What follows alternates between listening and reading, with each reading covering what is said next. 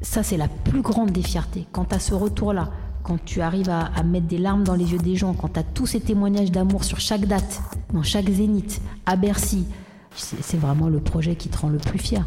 Il faut toujours viser très haut pour avoir peut-être un peu, un, peu moins haut, mais quand même haut. Et c'est pour ça, think big, faut toujours penser grand. Quand on a des projets, faut toujours se dire, on va les faire à grande échelle.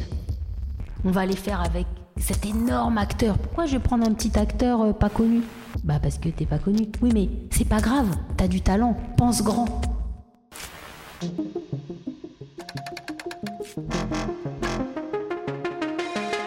Je suis Natacha Ordas, entrepreneur dans la musique. Bienvenue dans mon podcast Les Voix qui portent. J'ai le plaisir et la chance de rencontrer des femmes incroyables qui détonnent et cartonnent dans le milieu de la musique. Qu'elles soient artistes, directrices de label, techniciennes, managers, leur parcours et leur engagement sont une véritable source d'inspiration pour nous toutes et tous. Mon invitée est considérée comme l'une des pionnières du hip-hop en France. Anne-Valérie Atlan, dit Valou Gold, a croisé la route de Public Enemy, Puff Daddy, Dr. Dre, Ice Cube, Maria Carey, Beyoncé, mais aussi celle de Russell Simons et Clive Davis. C'est ce qu'on appelle avoir un réseau en or. Justement, cette entrepreneur créative a aussi produit l'historique tournée de l'âge d'or du rap français. Aujourd'hui, elle concilie ses précieuses expériences du business et de l'artistique pour les transmettre aux talents de demain. La voix d'Anne Valérie est comme elle, franche, sensible et lumineuse. Elle est une voix qui porte. Bonjour Anne Valérie. Bonjour Tacha. Comment vas-tu? Je dois t'appeler Tacha ou Natacha? Eh bien, tu peux m'appeler Tacha. Et est-ce que je t'appelle Anne-Valérie ou Valou Gold Anne-Valérie, c'est parfait. Très bien, c'est noté. Alors, où on est aujourd'hui? Où est-ce que tu nous reçois? Dans tes bureaux? Oui, nous sommes dans, dans, mes bureaux, les bureaux euh, de euh, la boîte que nous avons montée avec mon associé Michel Desclerc. Euh, en 2006, une boîte qui s'appelait Mazava Prod et qui est devenue il y a quelques années Black Gold, Black Gold Corp. Euh, voilà, parce qu'il y a eu des petits changements dans la, dans la boîte, dans les partenaires, etc. Donc ça fait quatre ans que nous sommes ici dans ces locaux, dans ces bureaux du 17e, où euh, nous avons fait construire un studio d'enregistrement au sous-sol. quand on est arrivé, c'était une boutique, une ancienne boutique de prêt-à-porter. Et puis j'ai tout de suite eu la vision de se dire, bon, il y a trois niveaux. Bon, c'était en état euh, lamentable. Hein. La personne qui était là depuis 30 ans n'avait jamais fait de travaux. je me suis dit, j'ai eu une vision, je me suis dit, voilà, on va tirer parti de chaque petite pièce de ce lieu fantastique pour pouvoir faire vraiment des outils de travail. Euh, alors pour notre boîte, bien sûr, pour les prestations qu'on propose, mais aussi pour les artistes. il me semblait très important de construire un studio d'enregistrement parce que ça répondait aux problématiques qu'avec Michel on avait depuis des années, à savoir quand tu produis un artiste, ça coûte énormément cher, tu dois euh, débourser bien sûr pour beaucoup de lieux, alors tu dois louer un studio d'enregistrement bien sûr, un studio de répétition aussi, parce que je suis très portée, euh, on en parlera plus tard sur tout ce qui est live, concert, mise en scène c'est très important. Donc c'est vrai que j'ai eu l'idée de, de, faire des travaux et de construire dans chaque pièce un outil qui allait nous aider. Alors du studio d'enregistrement au studio de répétition pour les scènes jusqu'au studio photo-vidéo avec fond vert. Donc l'idée c'était d'avoir vraiment euh, un endroit où je peux proposer toutes sortes de prestations, faire du 360 pour les artistes, mes artistes que je produis, mais également euh, les autres, c'est-à-dire faire de la prestation extérieure et puis installer bien sûr nos bureaux euh, là où nous sommes euh, en haut. Alors on va revenir bien sûr sur ta vie d'entrepreneur et tout ce que tu as construit. Mais avant ça, on va faire un petit bond dans le passé. J'aimerais savoir voilà, d'où tu viens, où est-ce que tu es né, dans quel contexte tu as grandi et puis comment la musique est venue à toi? Est-ce que c'était une passion, à dire que tu as connue dès ton plus jeune âge? Ou est-ce que c'est venu euh, un peu après? Et dans quel contexte? Est-ce que tu peux nous parler de tout ça? Bien sûr, je suis née euh, à Paris. Euh, j'ai grandi à Paris 16e, à côté du Trocadéro. Et du coup, oui, alors la musique, la musique est venue à moi très vite parce que, parce que j'ai, voilà, mes parents ont, ont, eu la bonne idée de me faire prendre des cours de piano déjà très jeune, vers, vers, vers 5-6 ans. Donc j'ai eu tout de suite cette passion pour la musique parce que piano classique, mais du coup ça crée ben, des mélodies, la connaissance du solfège, savoir jouer des morceaux classiques, moins classiques. J'ai fait énormément de piano entre 5 ans et 14 ans. Euh, je faisais des concours, etc. Concours Claude Kahn, enfin énormément de concours de piano classique. Donc c'est vrai que l'oreille musicale, je l'ai développée déjà depuis toute petite. Et puis, euh, donc toujours passionnée par la musique, euh, même à 10-12 ans. Alors évidemment, il n'y avait pas encore de rap. Même aux États-Unis, c'était les balbutiements, donc encore moins en France. Mais par contre, j'étais déjà très portée sur tout ce qui était musique actuelle du moment. Et du coup, euh, la musique actuelle du moment, eh ben, c'était Gilbert Montagnier. Il faut savoir que Gilbert Montagnier a, toujours été très inspiré par la musique noire américaine, par la soul. Euh, il avait déjà des mélodies très soul euh, dans ses chansons, notamment son premier titre de Fool, qui, sonne, qu'on le réécoute aujourd'hui de Fool. on dirait un morceau de RB, c'est incroyable. Donc j'ai tout de suite eu cette oreille très petite vraiment pour euh, voilà les mélodies qui se rapprochaient de la soul etc etc et c'est maintenant avec le recul que je me rends compte en fait de ça et puis après je suis devenue passionnée de Wham donc George Michael et, et son acolyte Andrew Ridgley donc j'étais une, vraie vraie vraie fan de Wham et de George Michael et de tout ce qui se passait à cette époque là on doit être en 83 euh, donc Wham euh, Madonna voilà Duran Duran big up à mon Gastomi. Euh, toute, cette, toute cette époque de musique, euh, bien avant le rap finalement, où moi j'étais déjà totalement fan, impliquée dans la musique, je connaissais déjà tout par cœur, j'avais déjà la culture anglo-saxonne qui résonnait en moi, même toute petite.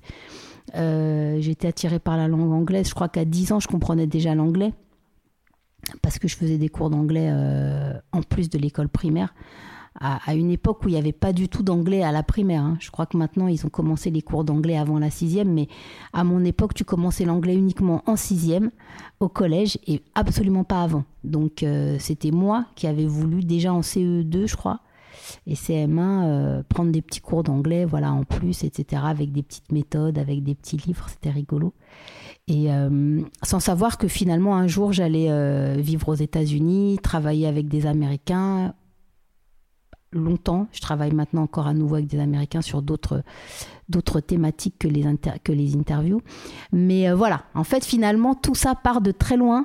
Finalement, euh, on se rend compte quand on regarde sa vie euh, avec du recul que tout ce qu'on a fait, même enfant, ça a une portée sur ce qu'on fait aujourd'hui. C'est lié, c'est pas par hasard.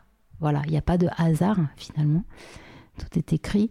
Et puis, euh, et puis voilà comment la musique est venue à moi. Et donc voilà, avec tous ces groupes dont je, dont je t'ai parlé, euh, donc Madonna, George Michael, Wham, Duran Duran, Prince, bien sûr, comment je peux oublier Prince, que j'ai mis en grand dans mon studio aujourd'hui.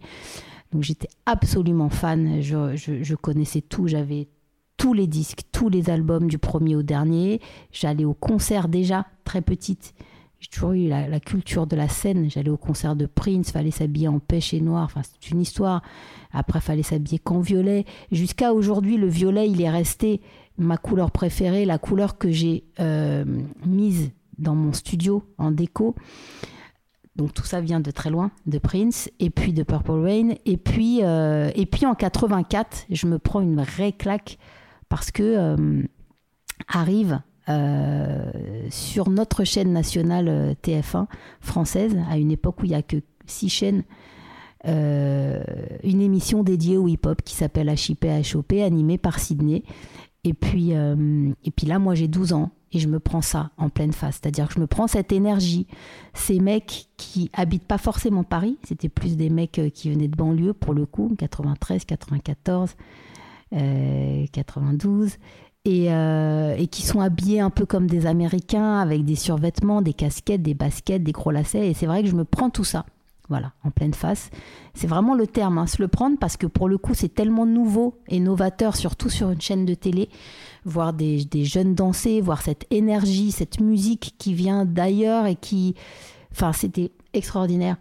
Et depuis, euh, depuis l'émission HIP HOP en 84, en fait, je suis tombée littéralement dans le dans la sauce, on va dire, euh, dans la potion magique. Et pour revenir sur cette émission, ce qui t'attirait le, plus, c'était la danse? C'était d'abord ça ou la musique en premier? L'énergie. L'énergie. Voilà.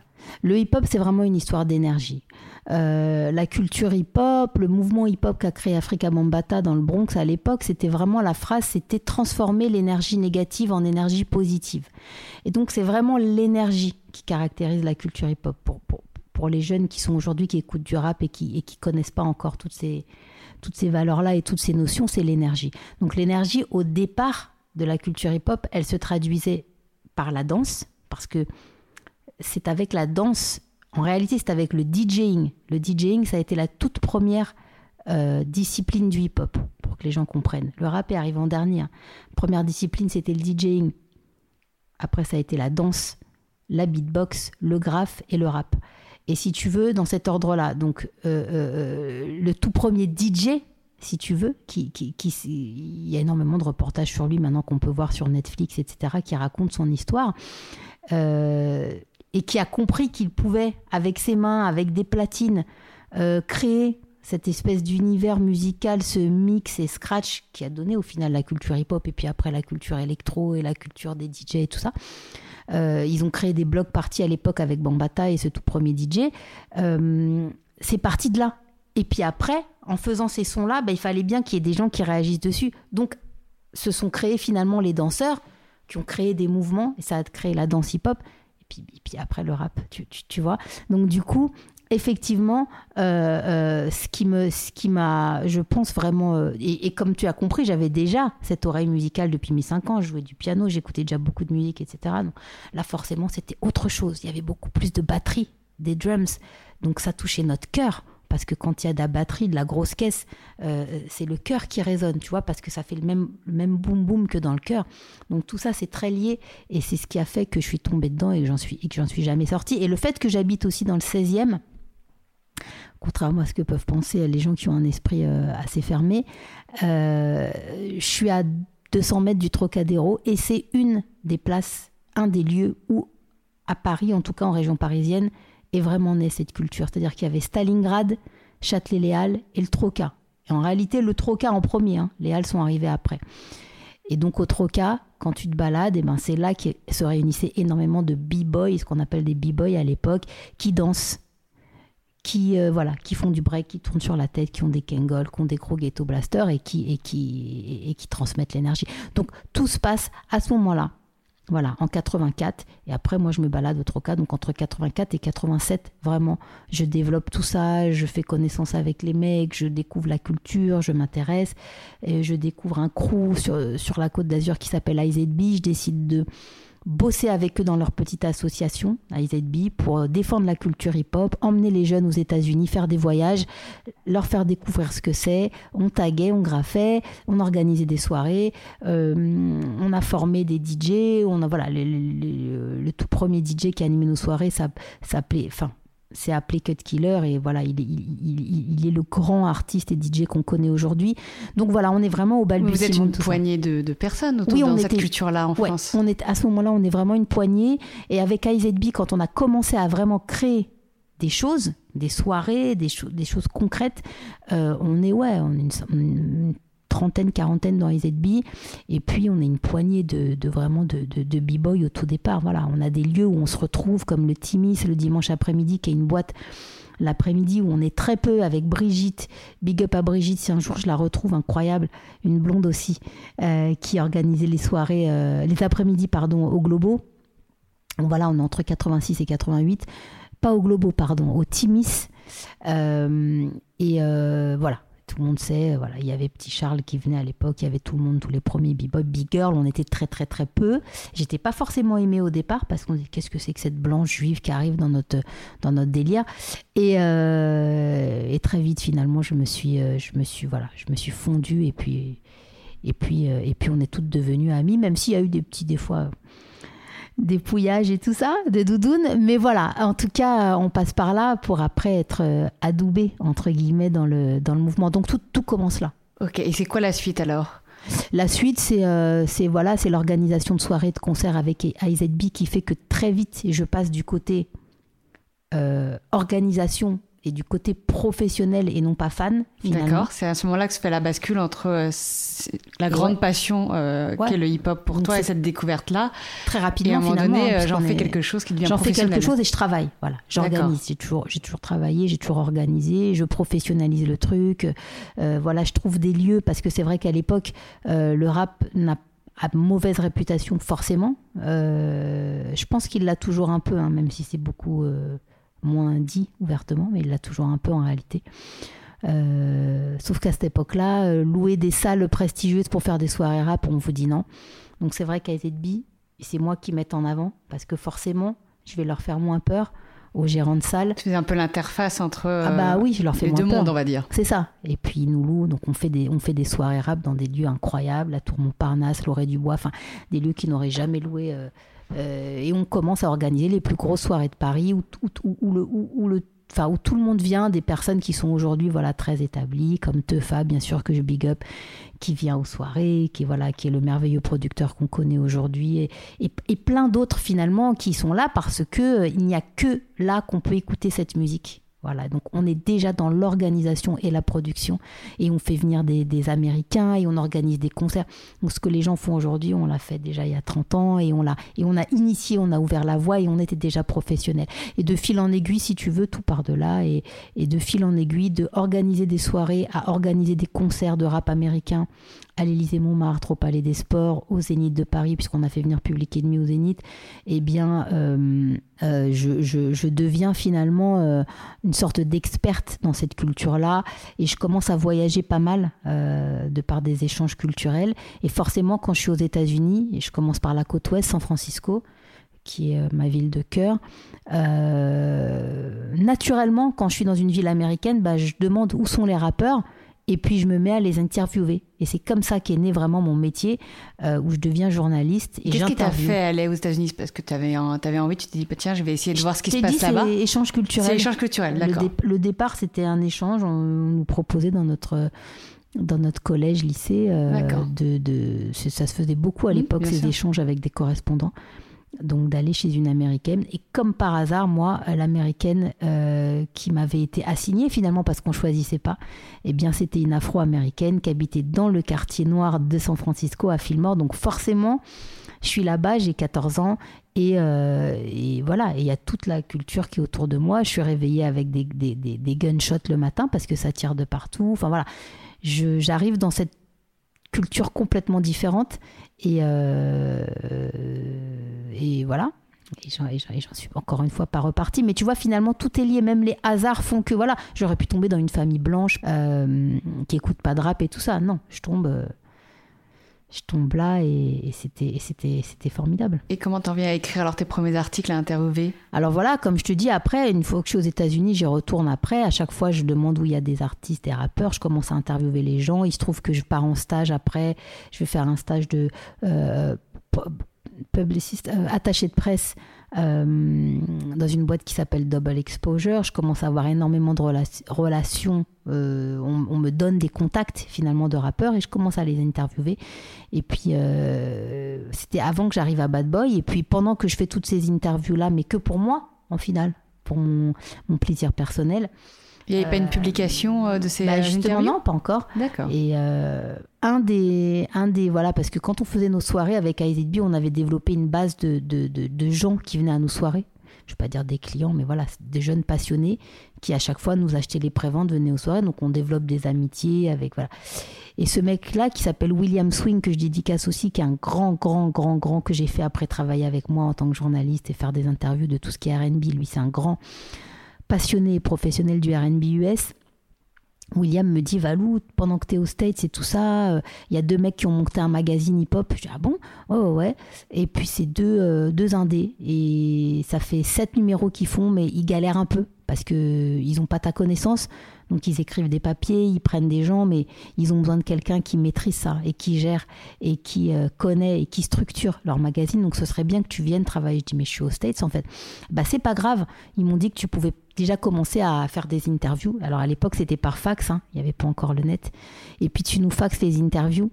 Euh, que tu fais euh, à New York. Et donc voilà, j'ai commencé comme ça avec Lord Finesse, un rappeur américain de Digging in the Crates. Et puis de fil en aiguille, ils m'ont euh, harcelé pour que je revienne et que je devienne finalement de pigiste journaliste, que je prenne la tête du magazine et que je devienne rédac chef. Et l'aventure a commencé comme ça. Je suis devenue rédac chef de Radical. Et Qui puis, est sur ton bureau là Ah oui, c'est toujours à tes côtés. Ouais, surtout cette couve avec Diams et, Monsieur R. Ah, incroyable. Et, puis euh, voilà, mais je n'ai pas forcément envie qu'on s'étale sur le passé parce que voilà, l'important c'est que c'est ce que je fais aujourd'hui. Je suis pas là en train de parler de mon passé, je parle toujours du futur et je vais de l'avant. C'est vrai que tout ça m'a forgé, bien sûr, m'a donné euh, un, réseau aussi, euh, une expérience. Ouais, une expérience, c'est le plus important, l'expérience, mhm. et puis un professionnalisme qui est important aujourd'hui que aujourd'hui dans une époque où le rap a pris une telle ampleur et où tout le monde se structure. C'est vrai qu'on a été les premiers à se structurer, pour le coup, avec AZB. Et puis, euh, et puis c'est vrai que j'ai monté ma boîte maintenant euh, avec Michel Zecler, donc en 2006. Et que euh, depuis 2006, voilà, à la base, on a monté la boîte pour produire des contenus audiovisuels, émissions. Moi, je voulais mettre un petit peu mon expérience, que toute l'expérience de 10 ans dans la presse écrite, je voulais la mettre au service de finalement la télé parce que pour moi, c'était l'évolution normale de passer de l'écrit au visuel. Donc à la base, on a monté la boîte pour ça, pour produire du contenu. Et puis, euh, voilà, toujours pareil, de fil en aiguille, au fil des rencontres, on s'est rendu compte qu'il y avait d'abord des lacunes dans le rap et qu'il fallait combler, à savoir la scène et la production de spectacles. Et, euh, on est revenu à tes premiers amours finalement. Exactement. Et du coup, on a commencé comme ça. Et tout ce que j'avais fait avec les Américains, j'ai pu le mettre à profit en commençant à produire les tout premiers concerts euh, professionnels de, de La Fouine. Euh, voilà, pour qui on a fait des, une cigale, un Olympia, euh, des tournées dans le monde entier, aux États-Unis, etc. Et, et, avec qui j'ai essayé d'apporter mon savoir-faire, mon savoir-faire surtout en termes de mise en scène et de et de et de show en général, quoi vraiment de mise en scène, de tracklist, choisir les morceaux, comment on va les mettre en scène, comment on va les habiller, qu'est-ce qu'on va faire. Donc tout de suite sur ces premiers concerts, on a décidé de produire un court métrage qu'on allait diffuser, voilà, un peu à la Up and Smoke Tour comme ils font aux États-Unis. Donc, et aujourd'hui, c'est important que j'en parle parce qu'aujourd'hui, je reviens beaucoup à ça. On me sollicite beaucoup pour de la mise en scène. Je suis en train de travailler sur pas mal de mise en scène de spectacles de rappeurs. Euh, parce que ça se fait pas assez, on est encore trop peu, et, euh, et c'est super important voilà, de sublimer finalement cette culture-là en montrant que ouais, nous aussi on peut faire des shows euh, comme les autres artistes finalement. D'accord. Donc en fait, tu as juste plein de casquettes différentes. Ah oui. Euh, beaucoup, beaucoup. Et par réalisatrice aussi. Réalisatrice aussi. Réalisatrice de clips, puisque je fais du clip depuis 15 ans, de la série. Et puis cette casquette-là, elle va s'affiner cette année avec les projets sur lesquels je suis en train de travailler. Mais oui, j'ai fait énormément de clips. Voilà. Alors, et parmi toutes ces euh, casquettes que tu as, est-ce qu'il y en a une en particulier que, que tu préfères? Franchement, non. J'adore la réalisation, j'adore. Euh, oui, on va dire quand même. Je mentirais si je, si je disais pas que ma casquette préférée c'est c'est quand j'interview, parce que euh, parce que je pense que c'est comme diraient les les tu sais les coachs de vie et les coachs. Il y a beaucoup maintenant, c'est très très à la mode de faire prendre un coach mental, un coach psychologique, un coach de vie qui te booste et tout ça. Comme diraient euh, ces coachs-là, on a tous un don ultime. Et euh, mais très peu de gens le savent. Et très peu de gens, très peu de gens explorent énormément de, finalement, de casquettes sans vraiment se rendre compte ou visualiser ou identifier leur don ultime, celui qui va leur permettre finalement de passer, pardon, de passer, je parle beaucoup avec les mains, c'est mon côté euh, Afrique du Nord, le don ultime quand tu le trouves, mais tu peux mettre toute une vie à le trouver. Hein. Tu peux le trouver très tard, hein. tu peux le trouver à 70 ans, 80 ans, sauf que justement, tu as des coachs qui vont te faire des. qui vont te faire des, des, des, pas des formations, mais on va dire des. Tu sais, des. Qui vont te faire un peu accoucher de ton don ultime, non? Oui, qui exactement. Vont te permettre de le découvrir. Voilà. En te posant tout un tas de questions, tout un tas de recherches. Et finalement, c'est vrai que ce don ultime-là, alors bien sûr, j'explore la réalisation beaucoup, enfin je la fais, maintenant je passe à un autre niveau en termes de réal, mais c'est vrai que je. Il faudrait que je le vois avec un coach, mais en vrai, je le sais déjà parce que j'en ai déjà vu. Euh, c'est réellement l'interview et le portrait d'artiste. Et, euh, c'est ces programmes-là euh, voilà, que je suis en train de développer aussi et, où c'est vrai que c'est peut-être, allez, c'est peut-être ce que, ce que je préfère faire. Parce que, parce que j'aime réellement les gens, je m'intéresse réellement aux gens depuis toujours. Et voilà, l'ai prouvé dans les magazines, dans les émissions, dans, voilà, dans tout ce que j'ai pu faire en termes d'émissions, d'artistes, etc. Et ils le ressentent. Et puis quand ils le ressentent, et puis qu'ils sentent que tu les connais aussi, que tu connais ce qu'ils ont, ce qu'ils ont fait, que tu t'y intéresses, eh bien ils se livrent beaucoup plus. Et forcément, ça donne des choses extraordinaires. Et puis c'est toujours très intéressant de connaître des parcours de vie parce que ça peut en inspirer beaucoup. Et je pense qu'aujourd'hui, ce dont on a le plus besoin, c'est de motivation et d'inspiration. C'est pour ça qu'on est là aujourd'hui. et merci de nous inspirer d'ailleurs. Tu as un parcours assez incroyable et effectivement, euh, tu manies plein de sujets différents. Euh, qu'est-ce que c'est en fait une journée type pour toi? S'il y en a une Alors aujourd'hui. Si on devait te suivre une euh, journée, où est-ce qu'on irait? Aujourd'hui, une journée type, il n'y en a pas parce que, parce que chaque jour de ma vie est différent, et ça c'est certain. C'est aussi ce qui fait le charme, et c'est aussi ce qui nous fait tenir debout, pour rejoindre la, formule du titre du livre de mon associé euh, Michel, Rester debout. Ce qui nous fait aussi rester debout dans notre métier, euh, parce que c'est un métier très dur, surtout quand tu passes à la production d'artiste. C'est un métier où tu vas bosser des années sans rien gagner en dépensant. Et parfois on gagne rien et en perdant, voilà, sur beaucoup de projets. Mais tu vas peut-être gagner sur un autre projet un jour. Mais ce qui nous fait rester debout, c'est que justement aucun jour n'est pareil et que du coup, tu, tu, tu n'as pas cette routine qui fait que certaines personnes n'ont pas envie de se lever le matin parce que ça les ennuie, parce qu'elles vont faire un geste ou quelque chose de répétitif. C'est vrai que je, touche tellement de sujets et je travaille tellement dans, dans voilà, je fais tellement de. Et puis on est tellement peu aussi dans la boîte ce qui fait que je suis obligée de toucher à tout. Euh, donc il n'y a pas de journée type, c'est-à-dire que je suis obligée de me faire un planning pour savoir chaque heure ce que je vais faire. Je vais bosser une heure sur, par exemple, je fais du management sur mes artistes euh, et de la production, donc je vais bosser une heure sur le management euh, d'un de mes artistes. ma chanteuse par exemple Sienna, j'en ai que deux aujourd'hui parce que sinon c'est impossible dans la boîte en tout cas signée. Donc je vais faire une heure, deux heures traiter les mails, tous les mails qui vont me proposer des partenariats, répondre euh, aux différentes boîtes de partenariat, leur donner mes conditions, expliquer pourquoi Siena peut faire ça, pas ça, à quelles conditions, rédiger les contrats. Enfin, c'est euh, les gens ne se rendent pas compte, mais c'est un boulot énorme. Euh, proposer aussi des choses, parce qu'on va me proposer quelque chose pour mon artiste. Ah ben on la verrait bien faire une campagne, je dis une bêtise, pour Etam. Oui, mais elle pourrait aussi, mon but en tant que manager, c'est aussi, c'est pas que de répondre à des mails, c'est aussi d'aller chercher des projets qui peuvent être intéressants. Donc d'écrire finalement l'artiste pour qu'il puisse aussi comprendre que ah on lui a proposé ça, mais on peut lui proposer aussi de faire autre chose, tu vois. Donc c'est tout ce boulot là où tu dois sans arrêt vendre, vendre, vendre les qualités de ton artiste. Euh, après, euh, je, vais, je, vais, séparer mon heure. Voilà, je vais répondre à un, devis d'un client qui me demande de lui faire un clip qui a tant de budget et qui me m'envoie son son. Donc je vais devoir écouter le son. Et ça, c'est voilà, le processus artistique, il est très long. Euh, réfléchir à une idée de synopsis, bien sûr en fonction du budget. Hein. Je ne pourrais pas lui faire un clip comme PNL sur la Tour Eiffel avec, euh, avec 3000 euros. Mais, euh, mais donc, y voilà, donc j'ai peut-être passé deux heures à réfléchir à ça, trois heures, à trouver des idées, à appeler mes équipes, à appeler des cadreurs, des caméramans, à monter une équipe pour faire le clip. Ensuite, je vais devoir réfléchir à la stratégie marketing de mon autre artiste, donc s'occuper de ses réseaux sociaux. Enfin, en vrai, si je te dis tout ce que je fais, tu vas, même les auditeurs vont avoir mal à la tête. Pendant des ah non, mais c'est énorme. Euh, entre temps, je gère le planning du studio. Les clients m'appellent pour réserver, puisqu'on a, a, un studio d'enregistrement à gérer qui fonctionne bien. Les gens veulent venir, il est plein tous les jours. Mais ça, c'est une grosse aussi euh, logistique à gérer, puisque tu reçois les appels. Beaucoup, c'est sur WhatsApp. Tu cales le planning, tu cales avec les ingé tu gères les mix, je gère les mix. Enfin, si tu veux, c'est énorme tout ce qu'on fait dans la boîte. On fait du clip, on gère des artistes, on, fait de la production musicale. Je réalise aussi des titres. Donc je vais aller. On est éditeur aussi, donc on a des beatmakers. Faut placer toutes leurs prods. Chaque fois qu'ils me font des prods, faut les envoyer à différents artistes pour placer aussi les prods de mes beatmakers, pas que sur mes artistes. Donc c'est tout un relation. les, les, journées n'en finissent pas, et c'est pour ça que je cours après le temps. Euh, en ce moment, je bosse sur des projets aussi par rapport à Michel et des projets audiovisuels. Donc si tu veux, je bosse sur des projets d'émission, en même temps je gère la boîte et toutes les prestations. Donc c'est impossible de te décrire une journée, ça n'en finit pas si tu veux. Et puis euh, et puis il faut rester poli, il faut rester courtois, il faut toujours répondre à tout le monde, il faut répondre aux réseaux, faut faut gérer ses propres réseaux et les réseaux de ses artistes.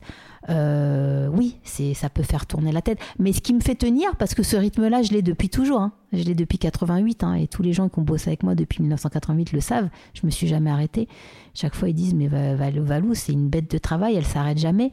ce qui me fait tenir, comme on le disait tout à l'heure, c'est d'une la passion de ce métier-là et de la musique, faire connaître, j'ai toujours voulu transmettre et faire connaître notre culture et notre musique au plus grand nombre et dans les meilleures conditions. Et c'est ça qui fait tenir. Même les moments durs, même les moments de faillite, même les moments où il n'y a plus un sou dans la société, mais qu'il faut relever la tête, et ben tu te lèves, tu travailles, tu crois encore aux nouveaux projets. Et, euh, et c'est cette, je pense que si tu n'es pas passionné, c'est très difficile de durer. Tu peux travailler un temps, mais durer, c'est euh, très difficile. Il faut la passion.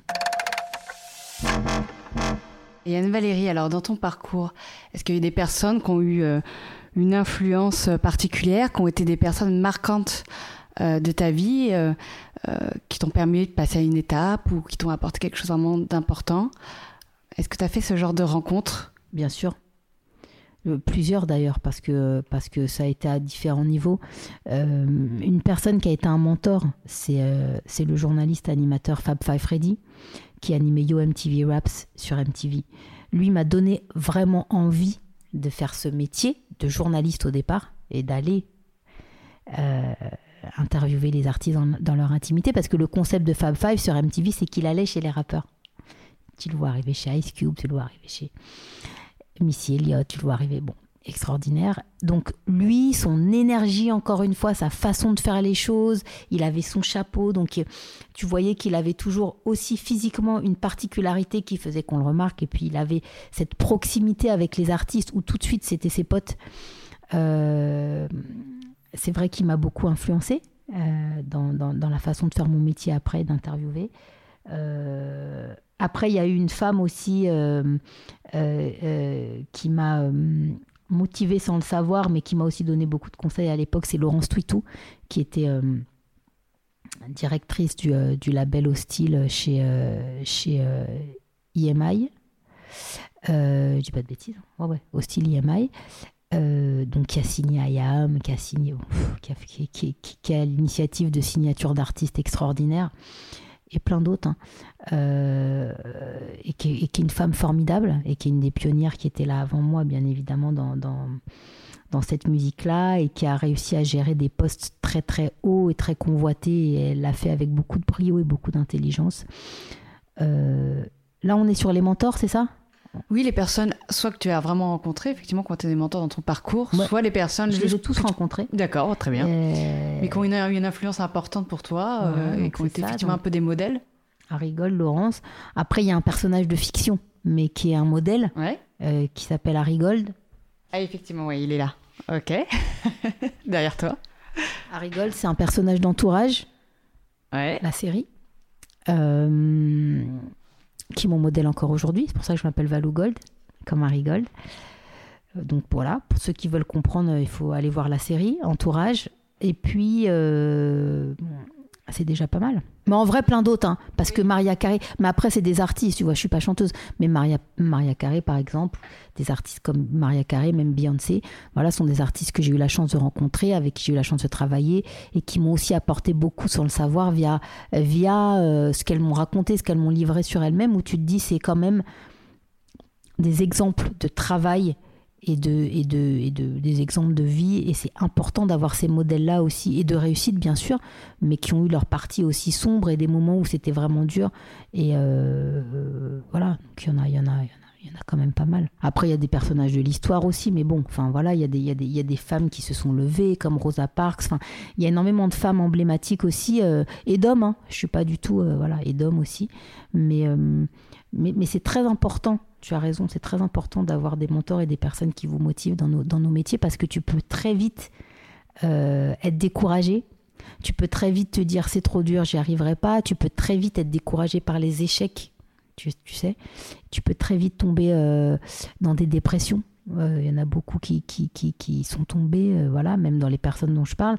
Mais l'important, c'est c'est de se relever et c'est d'avoir toujours des exemples qui te donnent l'espoir finalement. Et justement, si tu devais donner euh, des conseils à, des personnes voilà, qui, euh, qui nous écoutent, euh, vu que tu as été en plus entrepreneur et qu'on sait qu'il bah, y a les hauts, il y a les bas, comme tu nous le dis, très bien. quels seraient toi les, tes meilleurs conseils pour quelqu'un qui voudrait travailler dans la musique, se lancer, être à son compte, multiplier les projets comme toi?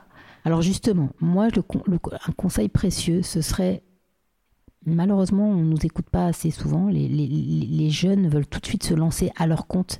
Et je pense que c'est une erreur, justement. Euh, je pense qu'il est important dans notre milieu de travailler pendant déjà un bon moment chez les autres, dans des structures déjà établies. Déjà parce que c'est beaucoup plus confortable. Euh, se lancer tout seul en entrepreneur, c'est vraiment, il euh, faut être bien accroché. Hein ça coûte, très cher d'entreprendre et entreprendre euh, c'est miser. Et souvent les gens n'ont pas les les de miser de l'argent tu vois. Ils veulent juste gagner hein. euh, pour être entrepreneur faut miser faut accepter de pouvoir tout perdre. Donc mon conseil c'est d'abord de travailler dans des structures pour gagner en expérience gagner en contact gagner en solidité financière euh, pendant de longues années. Et une fois que tu as vraiment euh, acquis de l'expérience, acquis ce réseau, comme je l'ai fait un peu. Hein. Je dis pas que mon parcours est idéal, hein, mais je, honnêtement, moi, je me suis lancée dans l'entrepreneuriat à 36 ans. J'ai commencé à travailler à 16 ans. Euh, je, ne pense pas que j'aurais pu. Déjà à 36 ans, je m'en suis tellement pris, c'était tellement dur, je me suis pris tellement d'obstacles que j'avais pas vu venir, alors que j'avais travaillé quand même pendant longtemps pour des boîtes, que ce soit françaises ou américaines. Oui, tu avais énormément d'expérience déjà. Je pensais avoir déjà. Mais en vrai, euh, c'est tellement dur, on l'a jamais. Donc, mon conseil, ce sera vraiment de travailler pour des boîtes, être corporate, ce que très peu de gens sont. C'est avoir, avoir vraiment ce, ce, ce euh, c'est très dur, hein, euh, trouver des corporations, euh, des gens qui sont corporate en France, ça veut dire qu'ils vont être soudés avec leur entreprise, mais aussi l'entreprise qui doit être soudée avec, avec les personnes qu'elles font travailler. Corporate, c'est dans les deux sens. Hein. C'est vraiment euh, ne faire qu'un finalement, comme moi je pouvais l'être. Encore une fois, bon, je me cite un peu en exemple, c'est un peu égocentrique, mais en vrai, c'est vrai que je me dis, à chaque fois que j'ai bossé dans des, dans des, dans des structures, que ce soit Radical, que ce soit Génération, que, que ce soit tous les autres magazines, RER, RB, mon Dieu, c'est comme si c'était le mien. Alors que c'était pas le mien. J'étais employé, hein. Mais j'allais le défendre, j'allais au charbon, fallait même pas parler du magazine, sinon.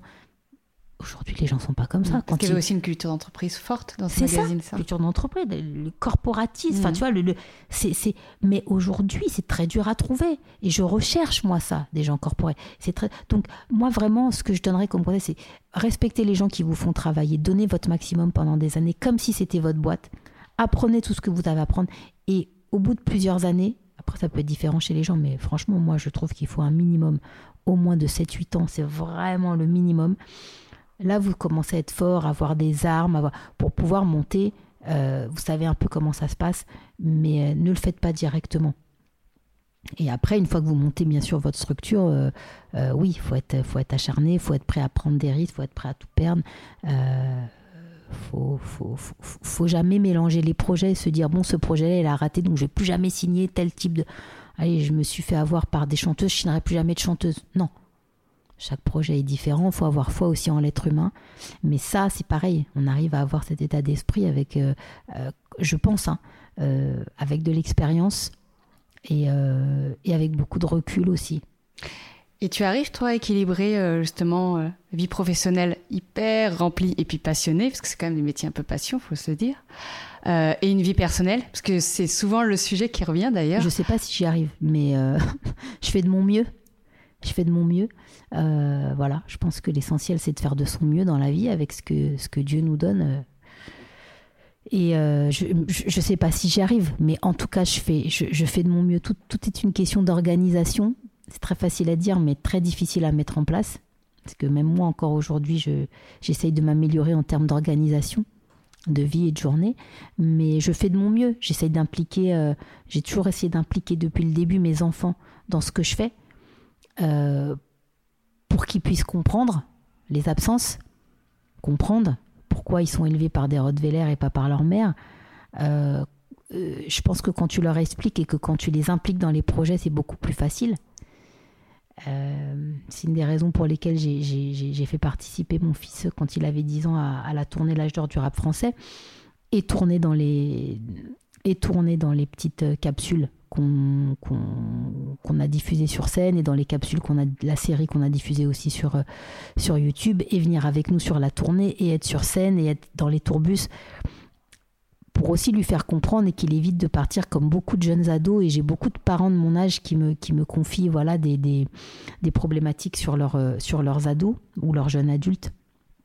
Très difficile. Et pourtant, euh, les gens qui me confient ça, c'est même pas des gens qui sont dans nos métiers.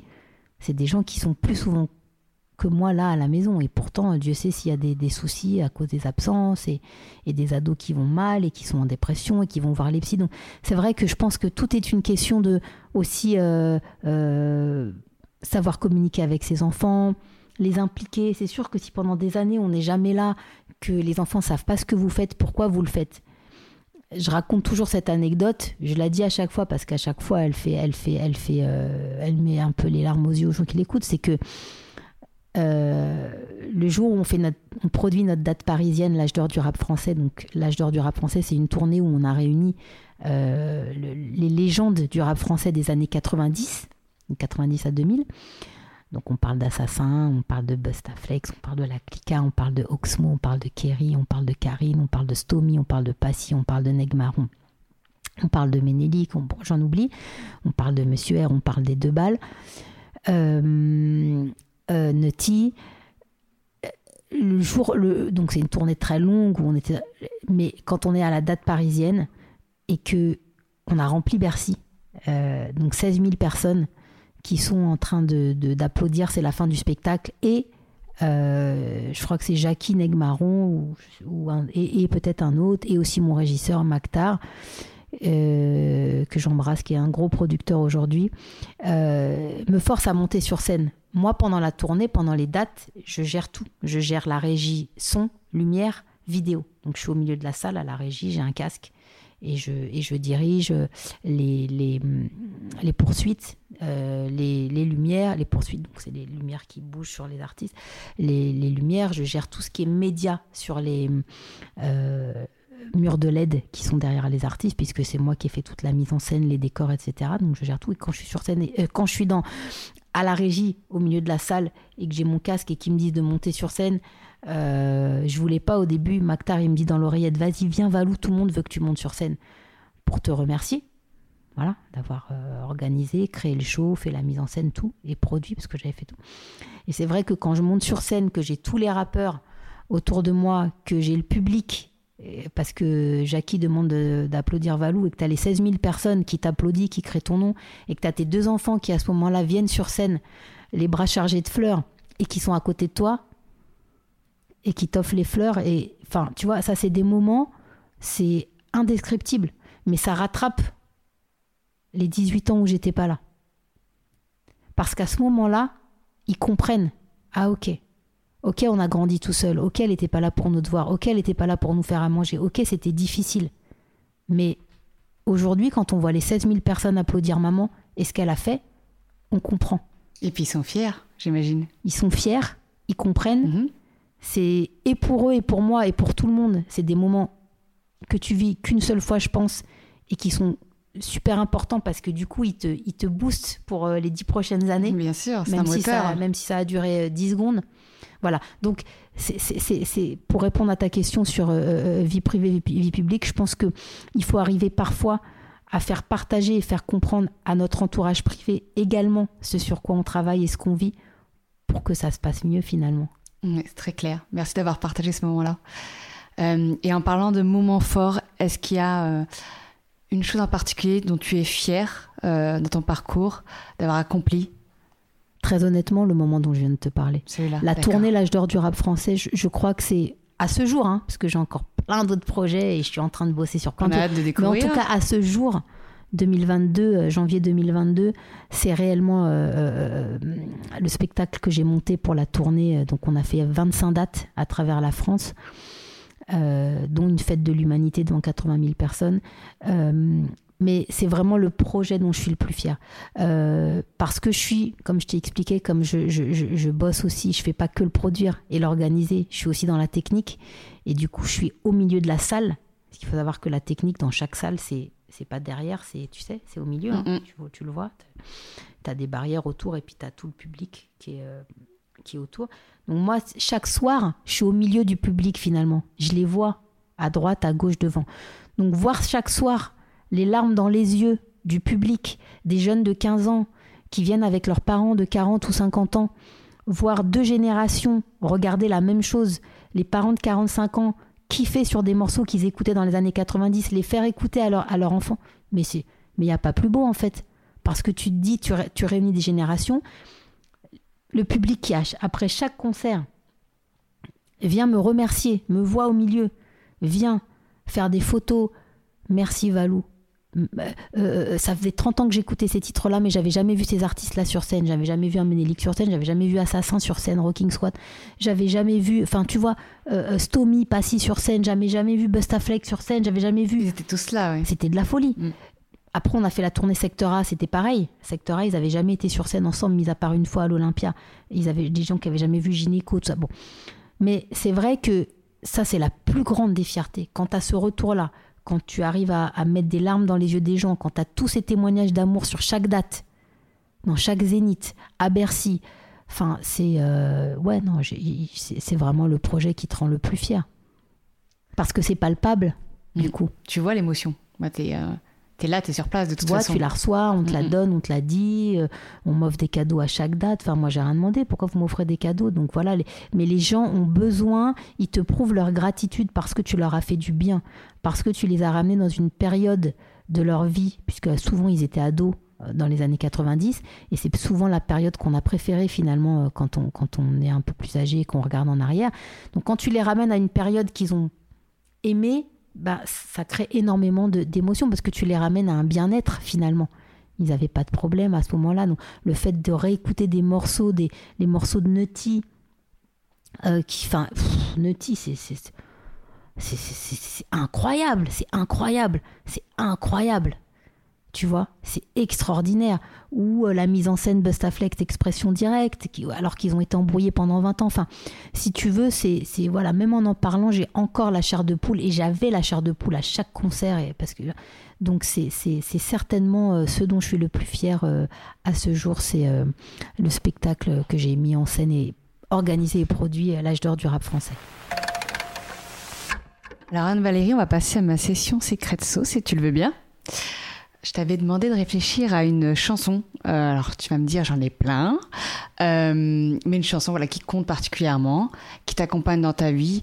Tu choisis finalement un peu voilà le, moment euh, ou en tout cas la raison pour laquelle tu l'as choisie t'es vraiment propre. Est-ce que tu peux nous dire quelle est cette chanson? Bah ouais, mais ils vont rien comprendre. Pourquoi? Bah parce que j'en ai plein, mais j'ai pas forcément choisi euh, la plus évidente ou la plus connue entre guillemets, euh, parce qu'en réalité, il y a des chansons de Diams euh, qui m'ont accompagné. Il y a des, tu vois, il y a, y a, tellement de chansons, ou même avant, même avant le rap. mais finalement, je choisirais un groupe de R&B américain qui s'appelle Joe Desi euh, et, c'est vrai que et la chanson c'est Forever My Lady, alors c'est une balade et tout ça. Mais Joe Desi, euh, mais j'aurais pu prendre n'importe laquelle de cet album-là, du premier album de Joe Desi, parce que c'est vraiment euh, une chanson ou, un album que j'écoute à chaque fois que ça va, à chaque fois que ça va pas, quand j'ai vu des moments très très durs. je réécoute Joe Desi. Joe Desi, il faut savoir que c'est un groupe emblématique. du RB américain. C'est Casey et Jojo, les deux frères, et euh, Devante et Dalvin. C'est deux paires de frères. Donc ils sont quatre, deux paires de frères. Et c'est vraiment eux qui ont amené euh, et qui ont créé, euh, après Teddy Riley, la New Jack Swing, le RB. Enfin voilà, c'est tous les chanteurs d'aujourd'hui que tu parles de, de, de, Chris Brown, euh, à Justin Bieber, à tout ce que tu veux. Euh, tous les, c'est tous des descendants de Joe Desi. Premier descendant, c'était Drew Hill, Cisco, etc. Et c'est vrai que Joe Desi, j'ai eu la chance aussi de les rencontrer à Paris, de les interviewer, de les emmener en soirée. Je peux pas t'expliquer, c'est inexplicable bien euh, que me font euh, leurs chansons, que me fait leur chanson, je ne même plus parler, le bien que me fait leur titre. Mais Forever My Lady, voilà, c'est un morceau que j'écoutais aussi quand j'étais à San Francisco, donc euh, la toute première fois quand je te parlais de cet échange culturel. je vais te dire, Joe Desi, c'est ils, sont, ils ont vraiment ce pouvoir de salvateur de me soigner quand ça va pas et, même quand ça va. Euh, j'écoute du Joe Desi, j'écoute ce premier album. Après, tous les albums. Après, j'aime pas non plus euh, surfer sur ce côté nostalgique parce que je suis aussi très ancrée dans ce qui se passe aujourd'hui. Et j'écoute énormément de titres aussi aujourd'hui. Et je pourrais peut-être euh, en citer un. parce, qu'il faut, parce que tu vois, en fait, j'écoute de la musique depuis tellement longtemps que il faut, je pense qu'il faut citer différents. J'ai pas, j'ai pas mis le truc. Il faut citer différents époques, mais il y a un morceau aussi de, de Dinos pour, pour, pour parler de choses plus récentes et de rap pour le coup, puisque Joe Desi c'est pas du rap. Euh, un morceau de Dinos euh, qui s'appelle 93 mesures. Et, euh, voilà, ce morceau-là, je peux même pas t'expliquer. Kerry, Oxmo euh, on fait des morceaux qui s'approchent vraiment de la poésie. Mais alors là, on est dans la poésie à l'état pur. On est dans tout ce que j'aime dans la musique, dans le rap, la punchline, le texte qui a du sens, qui t'apporte, les textes qui t'apportent aussi quelque chose auquel tu peux te raccrocher parce que c'est des messages tellement forts qui te font réfléchir. Euh, voilà, donc je dirais Joe Desi, Forever My Lady, et puis Dinos, 93 mesures. C'est bien noté. Et alors, quelle est ta phrase mantra? Ah hum, hum. Alors, pareil, il y en a plein. J'ai beaucoup de, tu sais, des petits proverbes, euh, des choses que tu te répètes, euh, où tu te dis, voilà, tu as tel objectif, faut y aller, qu'est-ce qui va t'aider à y aller finalement? Donc il y en a plein, euh, mais peut-être que la, plus forte et celle qui représente peut-être le plus finalement mon parcours de vie et, mon, et mon état d'esprit, ce serait alors je sais pas si elle existe ou si voilà, ce serait finalement la différence entre les rêves et la réalité, c'est l'action. Et je pense que je suis une femme d'action. Et je pense que parfois j'arrive à toucher mes rêves parce que j'arrive à mettre en place des actions. Il y a beaucoup de gens qui rêvent, ah j'aimerais être ça, j'aimerais faire ça, mais ils n'y arrivent jamais parce que faut se bouger en fait. Faut vraiment se bouger. Tu vois, c'est vraiment l'action. Et, euh, et, et, je pense que c'est ça. Il y a aussi une phrase que j'arrive j'ai cherché depuis hier à la, traduire en français pour te la dire, mais je pense qu'elle est intraduisible parce que c'est une phrase en anglais. Et autant en anglais ça a tout son sens, autant en français on a du mal à trouver les mots euh, qui veulent dire ce que ça veut dire en anglais. C'est think big. Think big, je peux pas te le traduire. C'est-à-dire que quand tu euh, penser grand ou avoir toujours euh, finalement vouloir toujours des grandes choses parce que si tu vises, si tu vises pas les étoiles, tu, tu, peux pas toucher la lune. Enfin, je veux dire, Diams, elle l'avait écrit pour le morceau d'Amel, viser la lune, et c'est réel. faut toujours viser très haut pour avoir peut-être un peu, un, un, peu moins haut, mais quand même haut. Et c'est pour ça, think big, faut toujours penser grand. Quand on a des projets, faut toujours se dire, on va les faire à grande échelle. On va les faire avec cet énorme acteur. Pourquoi je vais prendre un petit acteur euh, pas connu? Bah parce que t'es pas connu. Oui mais c'est pas grave, t'as du talent, pense grand. Tu vois, donc c'est vraiment think big et c'est vraiment la différence entre les rêves et la réalité s'appelle l'action et c'est des phrases qui se rejoignent finalement. C'est que euh, finalement c'est une phrase de Biggie aussi qui dit Sky Biggie. Je dis Biggie parce que je suis trop hip hop mais Sky is the limit. Le ciel c'est notre seule limite. Donc ça c'est vraiment mon ma façon de penser. Alors, et ton prochain Think Big, alors, ton prochain rêve, c'est quoi la suite pour oh toi? Plein de choses. Je peux pas trop en parler, mais, euh, mais en tout cas, il y a des projets, je peux donner le thème. Il y a des projets euh, d'émissions et il y a des projets euh, audiovisuels énormes sur lesquels je travaille.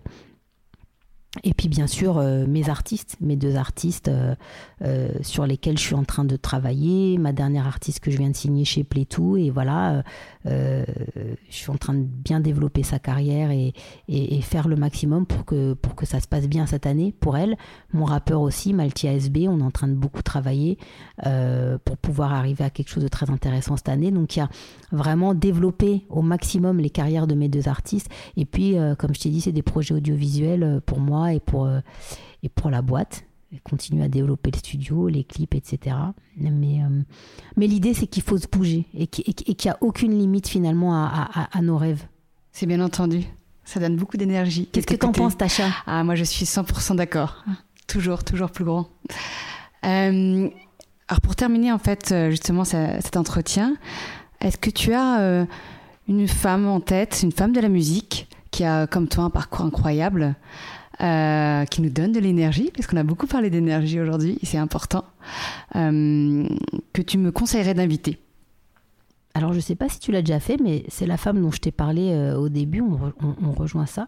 Je pense à Laurence Twitou, voilà, qui est, qui est, une femme extraordinaire, qui a très très longtemps travaillé dans la vie, qui est d'ailleurs, qui est d'ailleurs à l'origine de l'émission HIP HOP, elle a travaillé dessus, elle pourra te le raconter.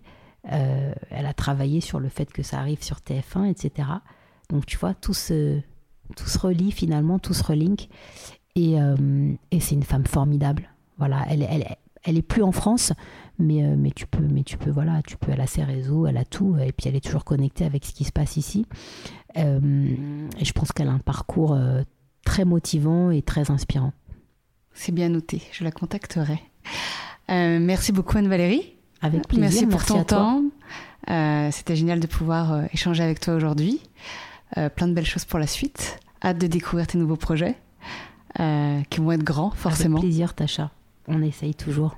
À bientôt. Et, longue vie au podcast Les Voix qui portent. Ah, je te remercie. À très vite. À très vite.